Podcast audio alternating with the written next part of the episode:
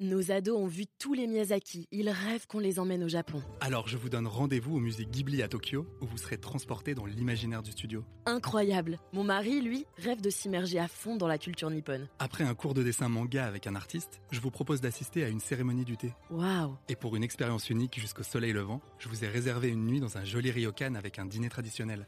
Je nous y vois déjà. Avec Marco Vasco, ne rêvez plus, vivez votre voyage l'esprit libre. Au rendez-vous sur marcovasco.fr pour imaginer votre prochain voyage sur mesure.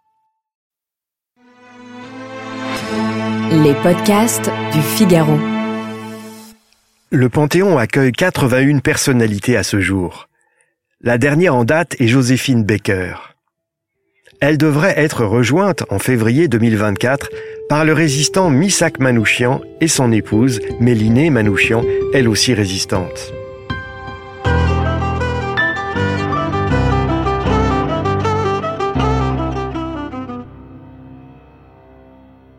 C'est un destin très singulier que celui du Panthéon. En 1744, la France est en guerre contre l'Autriche et ses alliés. Le roi Louis XV se rend aux armées. Mais, arrivé à Metz, il tombe gravement malade et on craint pour sa vie. Louis XV jure alors, s'il en réchappe, de faire bâtir une nouvelle église en l'honneur de la patronne de Paris, Sainte Geneviève. Il se rétablit. Et le roi de France pose la première pierre de la nouvelle église Sainte-Geneviève en 1764. L'architecte s'appelle Jacques Germain Soufflot. On donnera son nom, plus tard, à la rue en pente qui relie le boulevard Saint-Michel et la place du Panthéon. Les travaux sont difficiles. Soufflot suce sang et eau sur le chantier. Les choix de l'architecte sont très critiqués et Soufflot s'épuise à les défendre. Jusqu'à en mourir en 1780 alors que la construction n'est pas terminée. L'église de style néoclassique ne sera achevée par les collaborateurs de Soufflot qu'au début de la Révolution française. À l'époque, l'Antiquité est à la mode. Les révolutionnaires de 1789 ont lu les vies des hommes illustres de Plutarque, le célèbre historien romain d'origine grecque. Et, inspirés par ce livre, les députés de l'Assemblée nationale veulent honorer les hommes d'exception qui ont contribué à la grandeur de la France. Leur idée, c'est d'offrir ces hommes illustres en exemple à leurs compatriotes. Certains révolutionnaires souhaitent aussi s'inspirer de l'abbaye de Westminster, à Londres, où hommes d'État et généraux victorieux reposent aux côtés des rois d'Angleterre. Or, Mirabeau, le grand orateur des premières années de la Révolution française, meurt prématurément le 2 avril 1791. L'émotion est considérable. Le président du conseil départemental de Paris, on l'appelait à l'époque procureur général syndic, demande à être reçu à l'Assemblée. Il veut parler devant les députés. Son nom Emmanuel de Pastoret.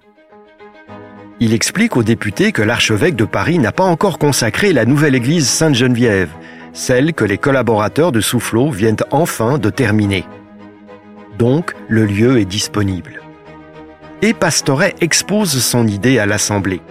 Cette nouvelle église Sainte-Geneviève est très imposante, très solennelle. Elle conviendrait parfaitement pour un autre usage que l'exercice du culte catholique. Et c'est ainsi que le représentant du département de Paris propose que la nouvelle église Sainte-Geneviève soit un temple destiné, je cite, à recevoir les cendres des grands hommes, à dater de l'époque de notre liberté. Il veut dire par là les grands hommes morts à partir de 1789, car pour les révolutionnaires, tout ce qui les a précédés est un âge de ténèbres. Mais est-ce que ça veut dire qu'il faut exclure absolument tous les grands hommes qui ont vécu sous l'Ancien Régime Pastoret admet que c'est un peu radical. Il suggère que l'on accueille quand même au Panthéon quelques génies morts avant la Révolution française et déclare les larmes que fait couler la perte d'un grand homme ne doivent pas être des larmes stériles. Et, à son initiative, on grave au fronton du Panthéon l'inscription célèbre qui y figure toujours aujourd'hui aux grands hommes, la patrie reconnaissante.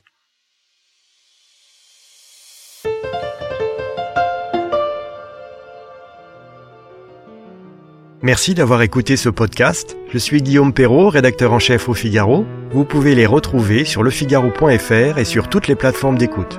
À bientôt.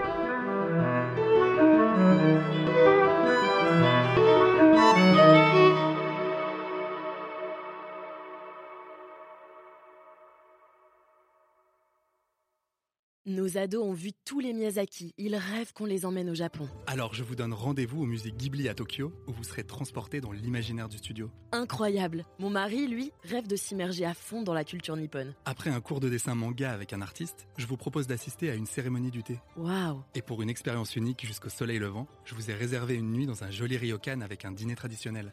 Je nous y vois déjà. Avec Marco Vasco, ne rêvez plus, vivez votre voyage l'esprit libre. Au rendez-vous sur marcovasco.fr pour imaginer votre prochain voyage sur mesure.